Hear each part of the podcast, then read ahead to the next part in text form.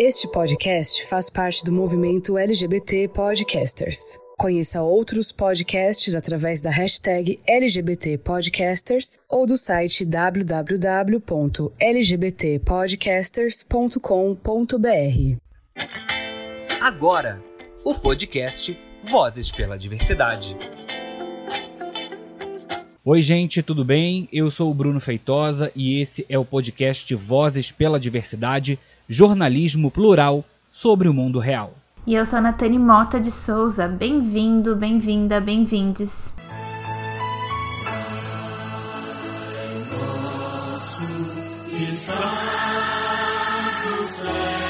Santificado. Você já deve ter visto um crucifixo no lugar público, seja no hospital da sua cidade ou no plenário do Supremo Tribunal Federal. Ou já deve ter rezado Ave Maria e Pai Nosso numa escola pública antes de começar a aula. Pois é, este privilégio da fé quase pública é concedido às religiões cristãs no Brasil. Mas apesar de ser maioria, os cristãos não são os únicos religiosos do país. Compreender um Deus sem cor Respeito o negro e sua fé. Olorum babaxebami e nistoju. As religiões de matriz africana, por exemplo, também deram contribuições fundamentais para a Constituição do Brasil, mas nem sempre são reconhecidas por isso. Pelo contrário, é a discriminação religiosa e racial que a sociedade oferece muitas vezes a estas pessoas. E para falar não só de racismo religioso, mas também das contribuições destas religiões para a nossa sociedade, que recebemos o Babalorixá, pesquisador, mestre e doutor em semiótica e linguística pela Universidade de São Paulo, Sidney Nogueira. Criação da natureza e a consciência humana, dignidade negra. Professor, seja muito bem-vindo. Salve, salve, salve. Muito obrigado, Bruno. Muito obrigado, Natane. Alegria imensa estar aqui com vocês, poder fazer essa partilha, essa conversa, essa troca. Eu sou Babalorixá, de uma comunidade tradicional de terreiro, de candomblé, aqui em São Paulo, não é? Toda a minha formação é em linguística africana, eu trabalho com as línguas africanas. Lancei recentemente o Intolerância Religiosa, da coleção Feminismos Plurais, e tenho me, me dedicado mais de perto, não é? A esse fenômenos é, que são chamados de fenômenos sociais é, de subalternização, marginalização e perseguição do outro por pequenas diferenças, não é? Diferenças de crença, é, de cultura, de sexualidade, de orientação, de identidade de gênero. Então eu tenho eu tenho me debruçado sobre aquilo que lamentavelmente tem nos separado.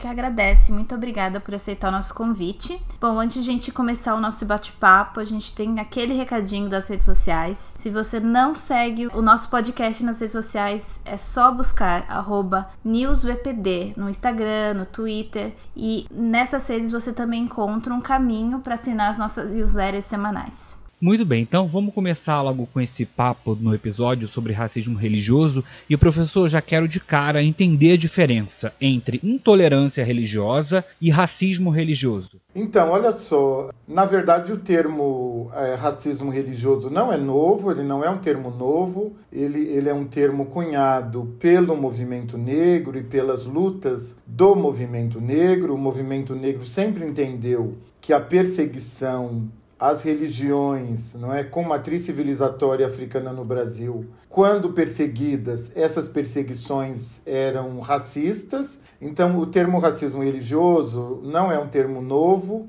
e a grande questão é que a intolerância religiosa, normalmente, ela não tem o elemento raça como central. Nós temos intolerância religiosa no mundo todo, nós temos países fundamentalistas, nós temos países extremistas, temos países em que a liberdade de crença já está bastante comprometida, e nós temos, não é, no Brasil, tanto intolerância religiosa quanto racismo religioso. Acontece que, como é que a gente vai diferenciar, não é, conceitualmente, racismo religioso de intolerância religiosa? Então, o, a intolerância religiosa no Brasil, ela não tem o elemento raça como central. Por exemplo, os neopentecostais, eles perseguem os cristãos católicos. Por exemplo, os, os neopentecostais acusam os católicos de idólatras, da prática da idolatria, porque na liturgia da Igreja Católica Apostólica Romana há a presença de imagens, não é? De santos, aos santos e às imagens. Então, veja bem, essa perseguição, ela não tem o elemento raça como central. A perseguição a um símbolo cristão católico não é feita por conta das origens africanas deste símbolo, não é feita por conta da liturgia africana envolvendo esse símbolo, não é feita porque as orações a essas imagens são em línguas africanas. Então, nós não temos o elemento raça. Se nós não temos o elemento raça, portanto, não é racismo, é intolerância religiosa. Alguém decidiu deliberadamente não tolerar as práticas religiosas que lhes são é, diferentes, que não fazem parte é, das bases religiosas desta ou daquela religião. Agora, a perseguição ao terreiro, aos povos e comunidades tradicionais de terreiro, a religião de matriz africana no Brasil, se dá também e, sobretudo, porque as religiões africanas no Brasil são negras, são enegrecidas, são práticas que ressignificam a cultura dos escravizades no Brasil. Então, isso é racismo, não é? Quer dizer, em alguma medida, a pessoa está perseguindo as origens raciais do terreiro, as origens de uma prática que ela olha e ela vê aquilo, ela imediatamente relaciona aquilo à cultura negra, à história negra, ao escravismo no Brasil. Então, é uma questão simples, não é? Se não há o elemento raça barra cor, aí nós temos intolerância religiosa. Há o elemento raça barra cor, nós temos o racismo religioso. E você fala um pouquinho da, da questão das no nossas origens raciais do terreiro, da cultura negra. E uma das formas que a gente. que as religiões africanas sempre são colocadas de lado, mas também a gente vê o movimento negro lembrando isso, é sobre a importância delas para a manutenção das nossas memórias e tradições, né? Você pode falar um pouquinho sobre isso? O escravismo, não é? a história da escravização é, de pretos e pretas africanos é uma história da escravização nas Américas de 12 milhões. No Brasil, o Brasil foi o país que mais escravizou aproximadamente cerca de 5 a 6 milhões de escravizados no Brasil. Então, eu costumo dizer que também os povos e tradicionais de terreiro, muito embora nós nos apresentemos e nos chamemos de religião, também essa cultura não atende à perspectiva religiosa, porque a religião, ela, a invenção da religião é posterior à invenção do, do, do, continente africano. Nós sabemos que antes da era zero cristã já havia cerca de 4, 5, 6 mil anos de civilização africana. A espiritualidade, e eu tenho usado agora o termo espiriticidade, a espiriticidade africana, ela é anterior à invenção da religião. A religião é a privatização da espiriticidade ou espiritualidade, como é, costumamos chamar esse, essa memória espiritual, essa memória ancestral, essa memória africana. Portanto, a religião, o que, que ela faz? Ela se apropria, ela privatiza, ela torna única e absoluta possibilidade de crença a partir não é, de um texto. E nós sabemos que não existe neutralidade textual e, e nenhum texto é anacrônico, todo texto tem um tempo, tem uma história, tem um objetivo.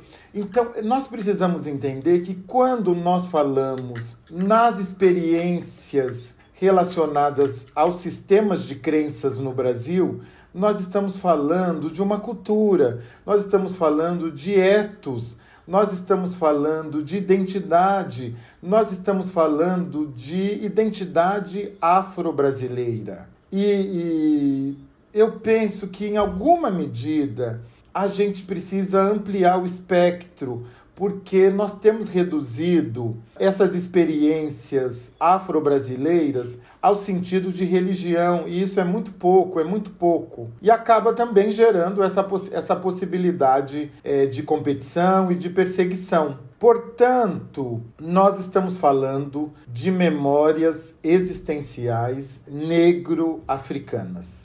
Muito bem. Professor, o senhor falando isso aí me fez aqui refletir um pouco sobre essa questão, especialmente das religiões. Por que e como essas práticas religiosas não católicas elas são demonizadas? Parece até um exercício muito simples, né? Quando a gente fala de religiões é, não católicas, tudo que é o outro é o demônio. E parece um exercício muito simples, mas que acontece é, na prática diária, assim, quando é colocada publicamente é, muito rapidamente, né? Eu acho que a gente precisa é, recorrer para compreender essa, essa naturalização da perseguição às bases epistemológicas, bases epistêmicas dessas tradições, dessas chamadas religiões com matriz civilizatória é, africana. O que, que acontece? E aí vocês vão perceber que, em alguma medida, essas bases epistêmicas, o que, que eu estou chamando de base epistêmica? Eu estou chamando de base epistêmica um conjunto de saberes, é, de pensamentos, de modos de ser, de estar no mundo, de modos de se relacionar. Isso que eu estou chamando de bases epistêmicas ou epistemológicas dessas religiões. Então, o que, que acontece? Essas bases filosóficas, em alguma medida, elas afrontam o dogma, a verdade absoluta, o caminho único das religiões hegemônicas. Por exemplo, então, uma das bases epistêmicas é a mulher. A mulher ela é a cabaça útero ancestral, ela é a origem de tudo, a mulher é força e poder. E nas religiões de matriz africana, vocês sabem que a mulher ela pode assumir o lugar, na verdade, ela está muito nesse lugar, ela pode assumir o lugar de liderança espiritual, de, de sacerdotisa, como queiram chamar. Pronto, isso já é uma afronta a religiões que têm como base como base epistêmica a cis heteronormatividade patriarcal. Pronto, então nós já temos aí um elemento que é uma afronta às bases hegemônicas das religiões cristãs. Dois, a natureza não é nossa propriedade, como preconiza a Bíblia, porque a Bíblia diz, não é que vá e reine, vá e a, e a natureza é sua, você é dono da natureza. Não, nós não somos donos da natureza e nem consumidores da natureza. Nós somos natureza. Eu não sou diferente de uma árvore, não sou diferente da água que eu bebo, não sou diferente da terra sobre a qual caminho, não sou diferente do fogo, não sou diferente do ar que eu respiro. Eu sou natureza também. Pronto, então é outra afronta. Os mais velhos, né? quer dizer, os mais velhos são sabedores, são memórias vivas, são griots para nós de terreiro. A circularidade, quer dizer, a circularidade, ela é um lugar de possibilidades. Então, hoje eu estou aqui, amanhã eu estou ali, amanhã eu estou acolá. Hoje eu estou no início da roda, amanhã eu estou no centro, depois de amanhã eu estou no final da roda, eu estou mais à direita, eu estou mais à esquerda. Então, a circularidade, o dogma, o dogma cristão é ausência de movimento e nós somos, a nossa base epistêmica é o próprio movimento. Outra afronta é a encruzilhada como base epistêmica. Nós temos a encruzilhada como base epistêmica. O que significa isso?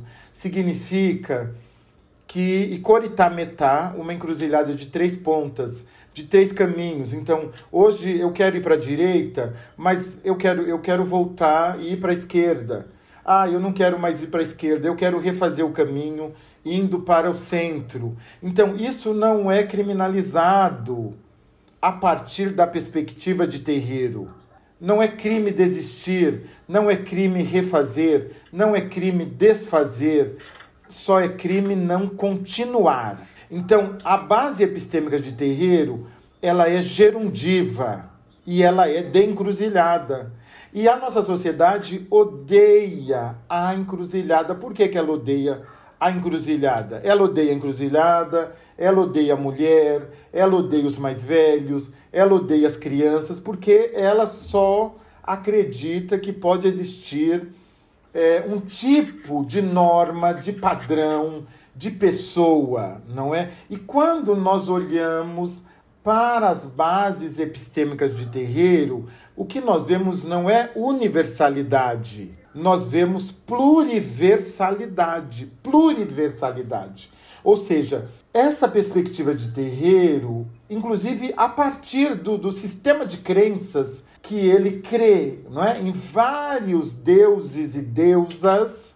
Então, essa perspectiva, ela em alguma medida afronta as verdades absolutas e únicas dos sistemas hegemônicos. Some-se a isso as origens africanas, some-se a isso a raça negra, some-se a isso a cor preta, não é? Some-se a isso o fato de, em alguma medida, o terreiro acolher a, a condição existencial homoafetiva, a condição existencial transgênero, não é? Em alguma medida, mais ou menos, com mais ou menos tensões, Uh, e dependendo né, da, da, da, comunidade tradicional, o terreiro ele acolhe. E o terreiro ele coloca a mulher num lugar de muito poder. E nós sabemos que a nossa sociedade odeia a mulher, odeia o feminino, o feminino no corpo da criança, no corpo da própria mulher, no corpo da travesti, no corpo da transgênero, do transgênero,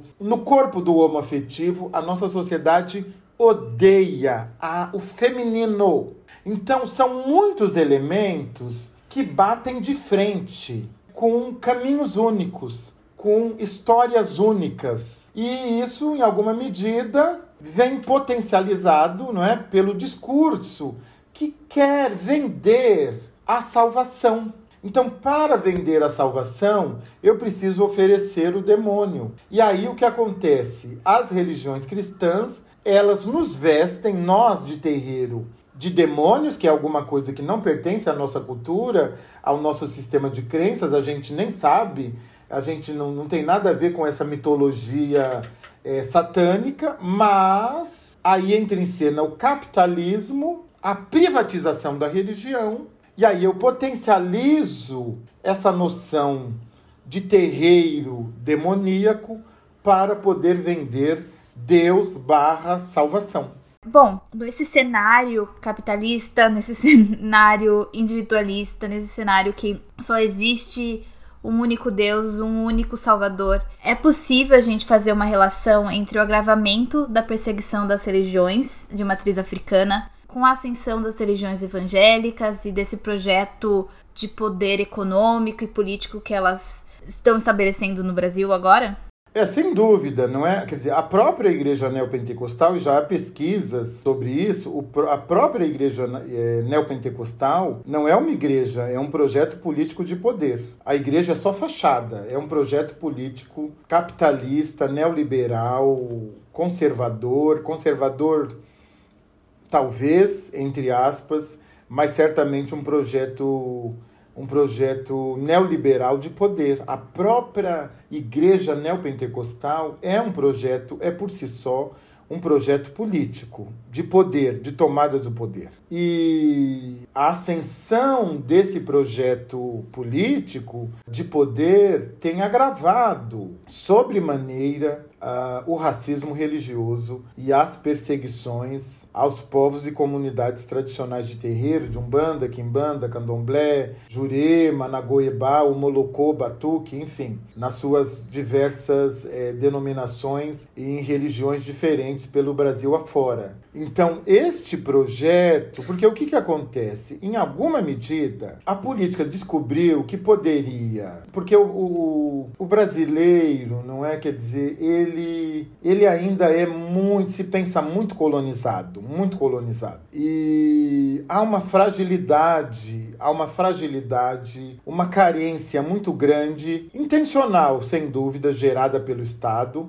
por essa ideia de Estado mínimo. E aí nós temos a terceirização do público pelo espaço religioso. Eu não posso negar que, em alguma medida, as religiões acabam fazendo um papel, às vezes, de alfabetização, de educação, de acolhida das pessoas, de orientação, até de cuidado da saúde, abandonado pelo Estado. Não posso negar isso. Mas isso é privatização religiosa do espaço público, porque esse papel não é o papel da religião, não é? Quer dizer, a religião, ela tem um papel bem definido, que é o papel de conforto espiritual, se quiser um pouco mais longe, conforto emocional e em alguma medida, exigir do Estado que cumpra o seu papel, o seu papel social. Mas o Estado, vendo o nível de fragilidade da sociedade, ele começa a casar proselitismo religioso com proselitismo político. Então,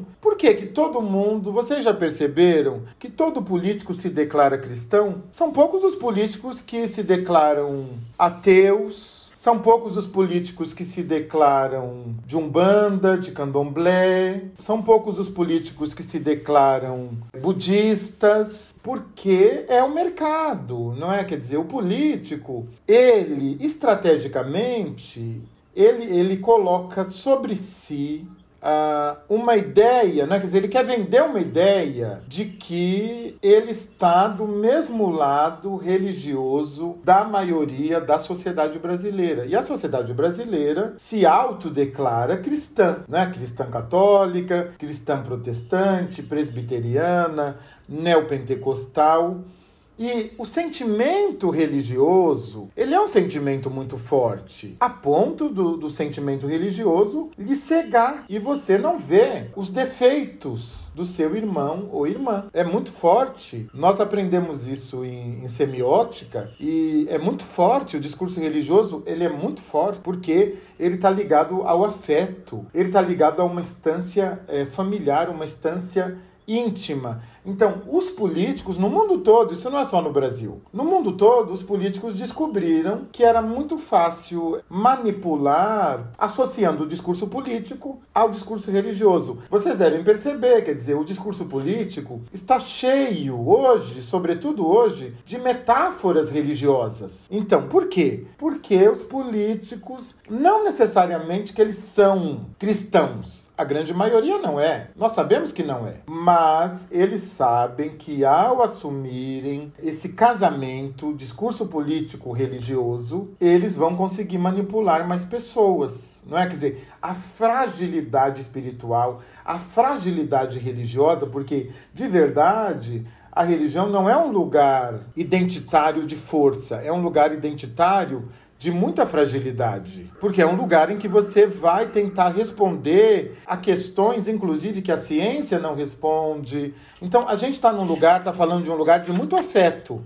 E aí, imediatamente, quando o político ele, ele usa dessas artimanhas, ele imediatamente entra para a nossa família, entra na nossa casa ele entra na nossa família. E nós sabemos como é difícil ver defeito de, de familiar, né? mais difícil. Então, há um, um, projeto político de poder em ascensão e esse projeto político de poder tem se utilizado do discurso religioso, da noção inclusive de maniqueísmo, bem versus mal, para poder se colocar nesse lugar de bem superior, verdade única, é, salvação para todos nós. O professor, quando o senhor fala sobre essa questão, lá no livro, né, você fala sobre essa normalização da cristãocracia. Enquanto essas religiões afro continuam marginalizadas e perseguidas, no Brasil é também institucional, né? A gente está falando sobre essa questão de nenhum político se autodeclarar não cristão. Esse racismo religioso é muito institucional no Brasil. Exatamente, exatamente. Não é quer dizer, quando nós temos, vejam bem, nós temos uma política institucionalmente baseada na Bíblia, nos símbolos cristãos. Isso é muito raro você ir a uma instituição pública e não ter um crucifixo, não ter uma Bíblia, É muito raro. Isso não é alguma coisa que possamos ignorar. Isso fala muito sobre estratégias de convencimento, estratégias de manipulação discursiva, manipulação simbólica. Isso não é à toa e tem, tem muito pouco a ver com a noção de a noção natural de pertença religiosa. Nós precisamos falar mais sobre isso. Todos nós, independente da religiosidade, da pertença religiosa, nós precisamos falar sobre isso, porque o que acontece? Nós temos visto, notadamente nas religiões hegemônicas cristãs, um esvaziamento da filosofia cristã, do pensamento cristão, em detrimento de pequenos símbolos com vistas à manipulação. Então veja bem, quando o presidente do Brasil, querendo fugir de uma resposta, ele clama por uma oração, nós tivemos isso agora, esses dias, né? quer dizer, o presidente do Brasil, ele convoca os jornalistas para que rezem com ele a oração muito popular e conhecida por todos. Vamos rezar um Pai Nosso. Quando ele faz isso, é um ato de banalização desse elemento litúrgico religioso. Ele está banalizando este elemento e está usando como mecanismo de defesa, como mecanismo de silenciamento. Quer dizer, ele distorce totalmente o símbolo religioso. Ele distorce totalmente o significado dessa oração, o fato de ah, vamos ter, conforme eu prometi, uma indicação de um ministro ao STF terrivelmente cristão.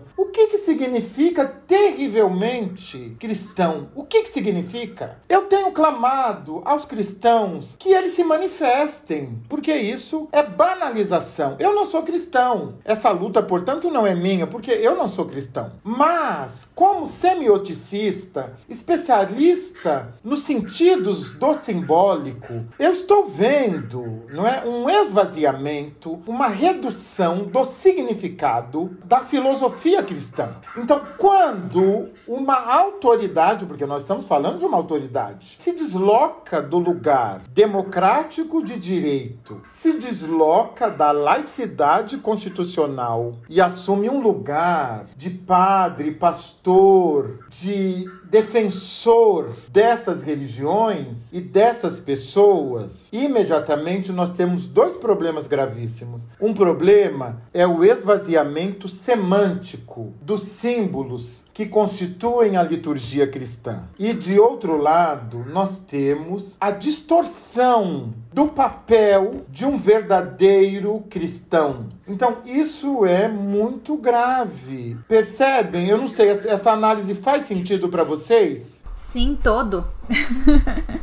todo sentido. E quando o senhor fala sobre isso, a gente lembra que, por exemplo, esse ministro terrivelmente cristão, as pautas do STF que garantem direitos, que coloca essa laicidade do Estado né, em, primeira, em primeiro lugar para que as decisões não sejam tomadas pela questão moral. Quando a gente fala de um ministro terrivelmente cristão, a pauta moral vai para frente, vai tomar de conta de toda e qualquer decisão que esse terrivelmente cristão vá tomar, independente né, da, da, laicidade. Né? Talvez isso nem seja levado em consideração por ele. Estou dizendo isso por mim, mas a gente pode vislumbrar aí um perigo para algumas pautas. Exatamente, porque esse não é o papel da justiça. Vejam o símbolo, né? Quer dizer, é justamente a igualdade, a, quer dizer, a justiça não pode levar em conta escolhas de foro íntimo. A Constituição diz isso, não é? Quer dizer, todos somos iguais perante a lei. Quer dizer, então, algumas pessoas elas têm me dito: "Ah, mas está tudo bem, é só mais um". Não está tudo bem, não está, porque o discurso é poderoso, é o discurso. O novo indicado é pastor presbiteriano. Eu não tenho legitimidade para julgar a sua capacidade, a sua formação, eu não tenho legitimidade, mas eu tenho condições de avaliar o que neste momento o está conduzindo até essa vaga, o que está conduzindo essa indicação. Isso, inclusive, invalida a sua capacidade, a sua formação do que legitima. Isso mais lhe desmerece do que lhe prestigia. Eu não tenho legitimidade isso, isso não me cabe, né? constitucionalmente não me cabe, democraticamente não me cabe, mas eu posso ter opinião. Opinião eu posso ter. Eu posso fazer uma análise semiótica como especialista em análise do discurso. E esse discurso, ele mais deslegitima, ele mais apequena, ele mais invalida a história e a formação do indicado do que prestigia, porque neste momento o que deveria ser levado em consideração é a sua formação, a sua atuação como operador do direito e não a sua vida privada, não a sua escolha religiosa, não o fato de ser pastor presbiteriano, não. Esse, esse elemento é um elemento que não está na categoria de validação de um ministro do Supremo Tribunal. Então, é um problema, a gente não pode banalizar isso. E isso está na rede do que eu tenho chamado de cristãocracia, quer dizer, uma democracia tomada de bases cristãs. Eu já ouvi de cristãos fundamentalistas, eu sei que a, que a generalização é leviana, por isso que eu estou chamando cristãos fundamentalistas, e esse é o discurso político atual, fundamentalista, eu já ouvi de cristãos fundamentalistas que a Carta Magna deveria ser substituída pela Bíblia. Isso é seríssimo. A Bíblia não foi feita para balizar decisões constitucionais, decisões jurídicas. Não, a Bíblia, ela é um discurso religioso que, no limite, pode ser empregado à família cristã. Para além da família, de uma família cristã, ela não pode ser empregada. Por exemplo, a Bíblia não pode ser aplicada à minha existência, à minha formação, à minha atuação social. Não pode, eu não sou cristão. Por isso que a nossa Constituição é realmente uma Constituição cidadã e na Constituição nós temos a laicidade do Estado. Essa laicidade nasceu comprometida. A laicidade existe para isso, para que nós tenhamos garantidos os nossos sentimentos religiosos, a nossa pertença religiosa. E que isso não torne um elemento para me desempregar, para que eu não consiga passar num concurso público, para que eu não consiga ascender socialmente, para que eu não consiga fazer parte das decisões do país. É por isso que a Constituição Cidadã existe. Então, não é a religião que deve nos avaliar. E a gente vê essa cristãocracia também presente para criminalizar as práticas dentro das religiões afro-brasileiras, né? Então, a gente pode trazer um caso que aconteceu que a justiça absolveu uma mãe que foi denunciada por lesão corporal porque ela levou a filha para um ritual de iniciação candomblé. E eu acho que é o ápice da, da violência e da criminalização das práticas. E é a presença também da religião cristã é, governando essas instituições, né? Porque você tem um promotor, um promotor que aceitou essa denúncia, você tem pessoas dentro da polícia que aceitou essa denúncia que foi feita pelo pai, até chegar na absolvição feita pelo juiz, né? Olha só, faz parte do projeto político de poder neopentecostal ocupar os espaços institucionais. E essas denúncias, que não têm sido poucas, e nós não sabemos de todas, porque grande parte dos processos é, envolvendo crianças, né, por conta do ECA, correm em segredo de justiça, não tem sido poucas os casos em que as pessoas têm se utilizado da criminalização das religiões de matriz africana para publicidade, para algum ganho, para uma briga, um litígio é, familiar, um litígio entre pai e mãe.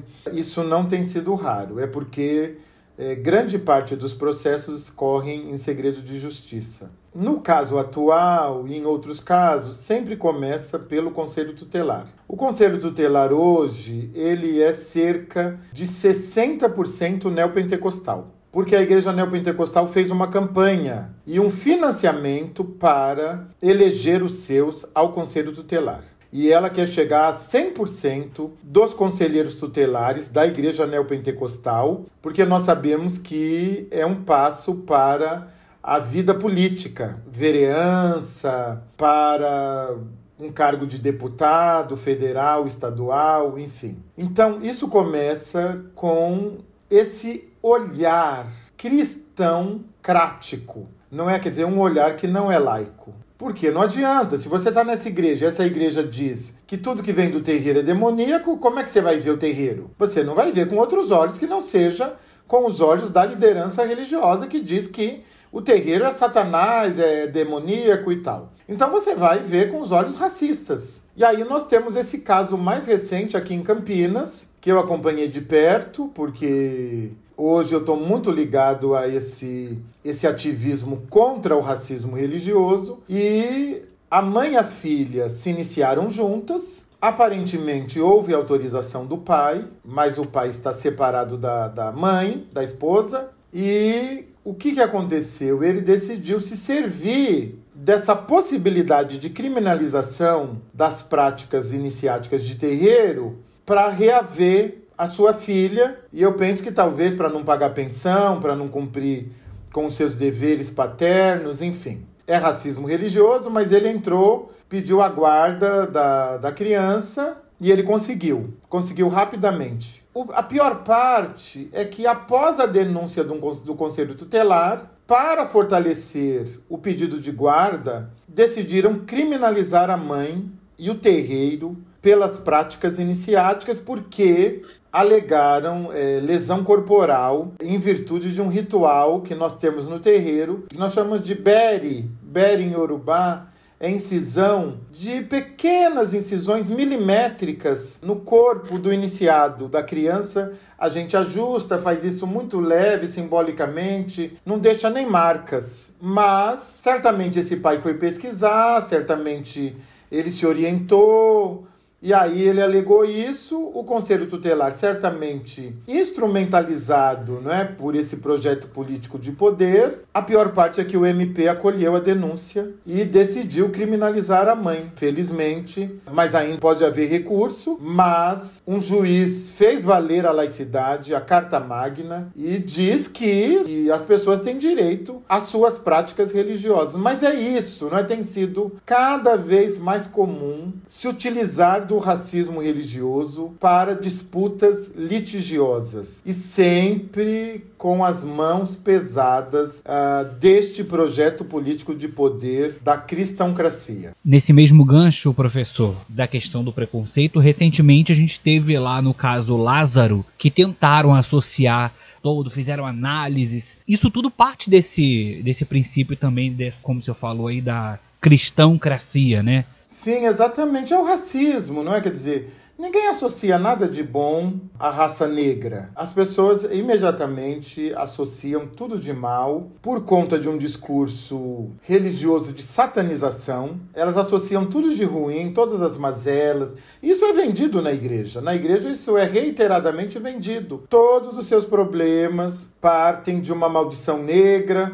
Todos os seus problemas partem de uma macumba, Todos os seus problemas partem do terreiro. Isso é vendido reiteradamente nas religiões cristãs. E aqui não dá para fazer distinção, porque todo mundo já escorregou. No racismo religioso, padres escorregam, pastores, todos escorregam no racismo religioso. Nesse caso do Lázaro, eu fui ver de perto. E aí o que aconteceu? um policial tirou uma foto de um terreiro que não tinha nada a ver com, com o serial killer, que inclusive era. A esposa diz que ele era pregador, que ele era um homem da palavra. Da palavra quer dizer um homem da palavra de Deus, da Bíblia, evangélico. Ele não era, ele não tinha nenhuma relação com o terreiro. Não estou dizendo que não pudesse ter, porque essas pessoas podem estar em qualquer religião, mas ele não tinha. E aí fizeram essa montagem, nós sabemos hoje como é que funciona o mundo virtual, inclusive depois o Babalorixá, a autoridade tradicional civilizatória de terreiro, que tinha esses símbolos de Exu, fez um boletim de ocorrência e disse que aquilo foi uma associação falsa e que Lázaro não, ele nem conhecia, não havia nenhuma relação entre ele e, e o Lázaro. Mas e aí, para desfazer esse racismo religioso difundido por meio do discurso, como é que a gente vai desfazer isso? Por isso que é importante, esses canais de diálogo são tão importantes, por isso que é tão importante o trabalho de vocês, o trabalho que vocês fazem, por isso que é tão importante que estejamos aqui, porque nós precisamos combater esse racismo religioso que cada vez mais cresce, se agrava e é utilizado como ferramenta do projeto político de poder neopentecostal. Então a gente pode terminar esse tom mais positivo, mas também de ação, também de militância, que é como que a gente pode adotar práticas ou algumas maneiras para respeitar as religiões de matriz africana, para também nos informar sobre essas violências contra as religiões. Bom, eu acho que primeiro nós precisamos entender que nós podemos ter a nossa pertença religiosa, a nossa escolha religiosa, mas nós não precisamos ser religiosos por oposição. Eu não quero que o cristianismo deixe de existir, o budismo, é, Hare Krishna, hinduísmo. Eu não quero, como homem de terreiro, como autoridade tradicional civilizatória de candomblé, eu não quero que as outras religiões deixem de existir para eu existir. A minha crença, a minha fé, ela não é uma crença, uma fé que que se fortalece por oposição e pela inexistência de, do outro. Então eu penso que essa é a premissa central, quer dizer, você não precisa matar o outro para existir. Pronto, então nós precisamos dizer isso. Fala, ó, opa, opa, opa, para, para, para. Porque isso diz mais sobre a sua fragilidade do que sobre a força da sua fé. Eu não preciso, eu não quero que todo mundo seja de candomblé, que todo mundo seja vulgo macumbeiro. Eu não quero, eu não preciso não é o que preconiza a epistemologia de terreiro. A epistemologia de terreiro, como eu disse, é de encruzilhada, portanto, nós acreditamos na pluriversalidade, na diversidade existencial, inclusive religiosa.